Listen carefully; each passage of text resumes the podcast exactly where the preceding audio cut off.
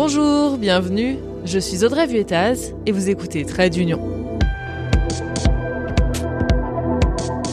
Vous trouvez que l'Union européenne c'est trop compliqué? Ce podcast est fait pour vous.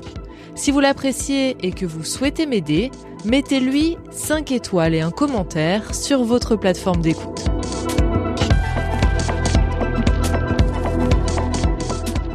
Quel est le point commun entre un homme politique italien, l'Union européenne et un restaurant étoilé strasbourgeois Ouais, ça peut sembler un peu camoulox, mais ce lien a vraiment existé entre ces trois sujets bien différents.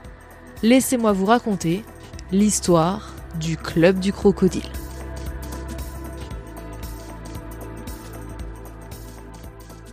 Tout commence en 1980.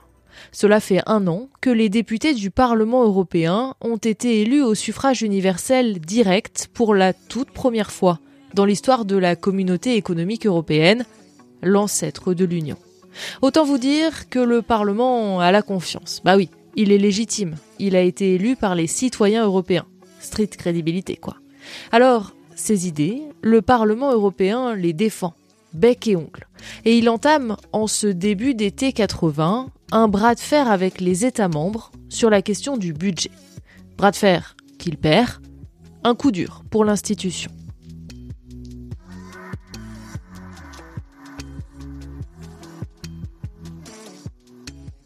Il y a un homme, un eurodéputé, qui prend plutôt mal les choses. Il s'appelle Altiero Spinelli. Le crâne chauve, mais une barbe blanche fournie et énormément de charisme. Il est italien, socialiste, né au début du siècle, et il défend l'idée d'un fédéralisme européen. C'est finalement un peu un courant de pensée euh, de la construction européenne, ceux qui sont pour euh, l'émergence d'une fédération euh, européenne, donc d'une organisation finalement comme un État fédéral euh, européen avec euh, des compétences qui sont exercées au niveau euh, de, de l'Union européenne. donc par exemple les affaires étrangères, la défense, le commerce international, les grandes politiques qui concernent tout le continent, et puis aussi des compétences qui sont qui restent sur lesquelles les États membres reste souverain. Alors pour les Français, c'est c'est compliqué à comprendre ce qu'est un fédéraliste européen parce qu'on n'est pas du tout un État fédéral.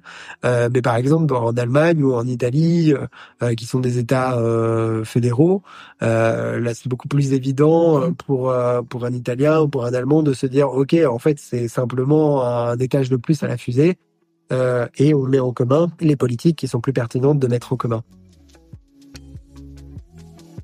Vous venez d'entendre Hervé Moritz, il est doctorant à l'Université de Strasbourg et président du mouvement européen France.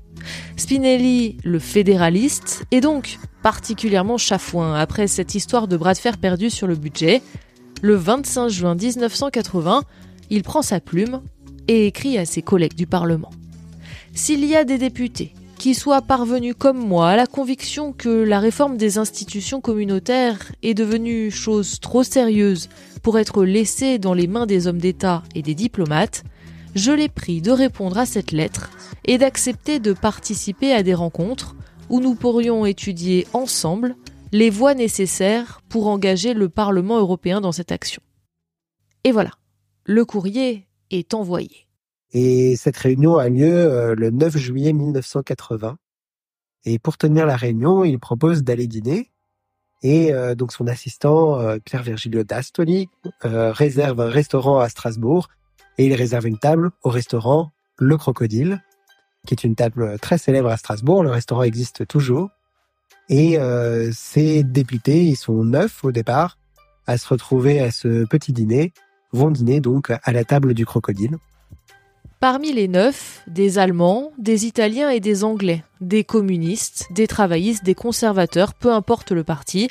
Et c'est assez cocasse pour le souligner, l'un des neuf, c'est Stanley Johnson, le père de Boris Johnson, l'ancien Premier ministre britannique et figure du Brexit. Bref, je ne sais pas si cette première réunion était secrète, mais à la fin, ils prennent une décision digne de l'ordre du phénix dans Harry Potter on a les références qu'on peut.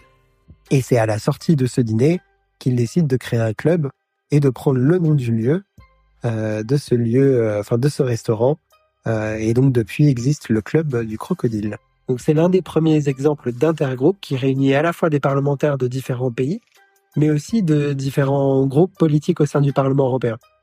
Le club du crocodile, sur lequel travaille justement Hervé Moritz, que vous venez d'entendre. Vous l'aurez compris, le projet de ce club qui grossit jusqu'à enregistrer 180 membres, c'est de donner plus de pouvoir au Parlement européen. Faire en sorte que l'institution élue au suffrage universel direct par les peuples européens arrête de se faire marcher sur les pieds par les États et les diplomates. Euh, les députés qui vont participer à, ces réunions viennent de différents groupes et n'ont pas euh, vocation à créer un groupe politique. Par contre, ils vont porter au sein du Parlement européen quelque chose qui va être assez important. Euh, ils vont porter une résolution qui va créer une nouvelle commission. Euh, le Parlement européen organise son travail selon des commissions euh, thématiques. Et la nouvelle commission qui est propose de créer, c'est à l'époque la commission des affaires institutionnelles. Aujourd'hui, c'est la commission des affaires constitutionnelles au Parlement européen.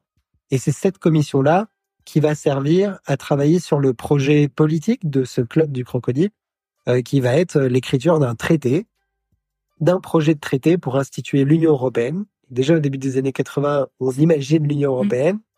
Et cette commission-là, elle va travailler à partir de l'année 1982 sur ce projet de traité.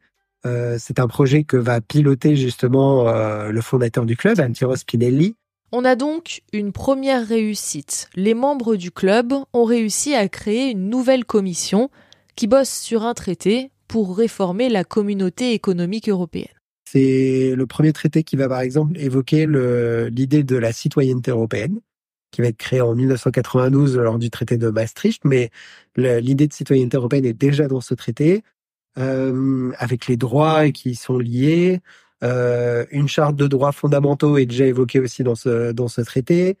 Euh, le principe de subsidiarité, c'est un terme un peu compliqué, mais le principe étant de dire on organise euh, euh, les compétences et les pouvoirs, on les répartit entre les différents échelons, donc du local, régional, national et européen, en fonction de la meilleure efficacité à l'échelle européenne si c'est nécessaire pour des grandes politiques, par exemple l'environnement aujourd'hui ou, ou d'autres questions, et par exemple l'éducation qui reste au niveau national ou régional dans certains pays.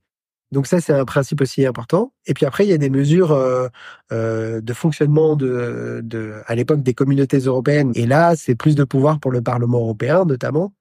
Le Parlement demande notamment un pouvoir de codécision, c'est-à-dire de donner son avis et de modifier les textes comme les États membres. C'est ce qui se passe maintenant. Quand un texte est proposé par la Commission, il est étudié d'un côté par le Parlement et de l'autre par les ministres des États membres. Et ce qui est intéressant aussi, c'est de voir comment ce club, euh, il a mené euh, un peu une bataille politique, euh, vraiment pour l'émancipation du Parlement européen et pour lui donner de nouveaux pouvoirs forts de cette légitimité démocratique nouvelle. En 1984, le Parlement européen adopte le traité du Club du Crocodile. Résultat du vote, votant 292, pour 226, contre 32, abstention 34. Mes félicitations à la commission institutionnelle et à son rapporteur, M. Spinelli.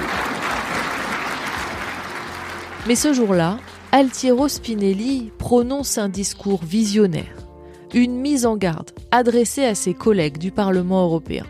Vous connaissez tous le petit roman de Hemingway où il parle d'un vieux pêcheur qui pêche le plus grand poisson de sa vie et puis il tâche de le porter vers son port, mais les requins peu à peu le dévorent de manière qu'il arrive avec euh, une arête seulement. Alors, euh, Monsieur le Président, le Parlement, par le vote qu'il va donner dans quelques minutes, aura pris le plus grand poisson de sa vie. Et il doit le porter encore dans le port. Mais faisons bien attention, parce que des requins seront à tout moment là pour tâcher de le dévorer. Tâchons de ne pas arriver seulement avec une arête.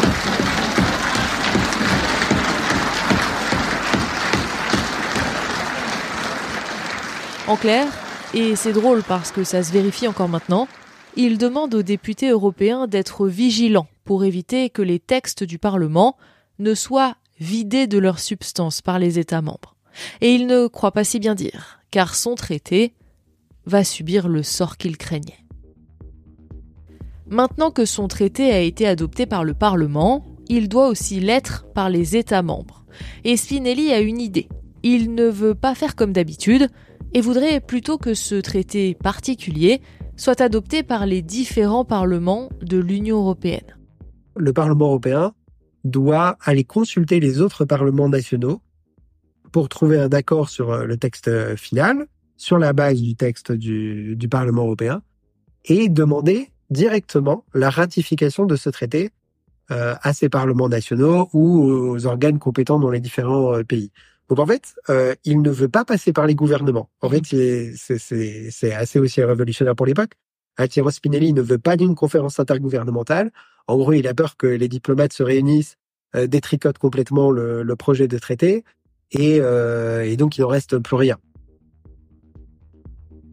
Les Italiens et les Belges sont plutôt pour. En France, François Mitterrand aussi, au début. Et puis ensuite, il se lasse un peu. Finalement, en 1986, les États membres choisissent une autre option pour réformer la communauté économique européenne. Exit le projet de Spinelli, on préfère l'acte unique, qui ouvre la voie à la création d'un marché unique européen et modernise les institutions communautaires. L'idée révolutionnaire de Spinelli est marginalisée, comme il l'avait finalement prédit quelques années plus tôt. En 1986, Spinelli décède et emporte avec lui le club du crocodile. Mais entre-temps, il a fait des petits. Quelques semaines après sa mort, les députés qui ont participé à ce club ou qui ont soutenu l'initiative euh, constituante du club du crocodile euh, entrevoient tout de suite l'opportunité de créer un nouveau, nouvel intergroupe. Et donc euh, tout de suite euh, dans les années 80, on va avoir un intergroupe qui s'appelle l'intergroupe fédéraliste pour l'Union européenne, va reprendre cette idée de d'Union européenne et défendre à nouveau l'idée euh, portée par le par le club du crocodile, un peu comme euh, comme des héritiers de, ce club et, des héritiers de du, combat politique qu'a mené Altiero Spinelli. Et à chaque mandature, on va avoir un, intergroupe qui va réunir ses députés fédéralistes. Euh, et aujourd'hui, on a un club qui s'appelle aujourd'hui le groupe Spinelli, d'ailleurs, euh, qui réunit des députés qui sont fédéralistes, qui sont très intéressés par les questions institutionnelles et donc qui suivent beaucoup les travaux qui se passent dans cette commission des affaires constitutionnelles, qui en influence aussi beaucoup les, les rapports. Et euh, c'est ce groupe, cet intergroupe, hein, qui réunit des députés de différents partis, qui est aujourd'hui l'héritier du, du, club du crocodile. Parmi les membres les plus connus, Daniel Cohn-Bendit, Guy Verhofstadt ou Sylvie Goulard. Si Altiero Spinelli reste euh, un personnage important dans, l'histoire du Parlement européen, au-delà même de l'histoire de la construction européenne, spécifiquement de l'institution, c'est aussi parce qu'il a une vision politique euh, de l'institution qui, doit peut-être aussi inspirer aujourd'hui euh, ben, nos députés européens de se dire il faut peut-être pas toujours attendre d'avoir la permission de, faire quelque chose ou d'entreprendre une initiative politique. Il faut parfois prendre, prendre le taureau par les cornes et, et mener cette initiative politique, euh, quelles que soient les, les règles qui existent. Merci à Hervé Moritz, président du Mouvement européen France. Vous en savez maintenant plus sur Altiero Spinelli et sur le fameux club du crocodile. Trade Union, vous le savez, c'est un épisode par semaine. En attendant, vous pouvez retrouver le podcast sur Instagram. Et pour terminer cet épisode, je vous remets une nouvelle fois cet extrait du discours de Spinelli sur le pêcheur et le requin. Je trouve que ça conclura bien pour aujourd'hui. À très vite.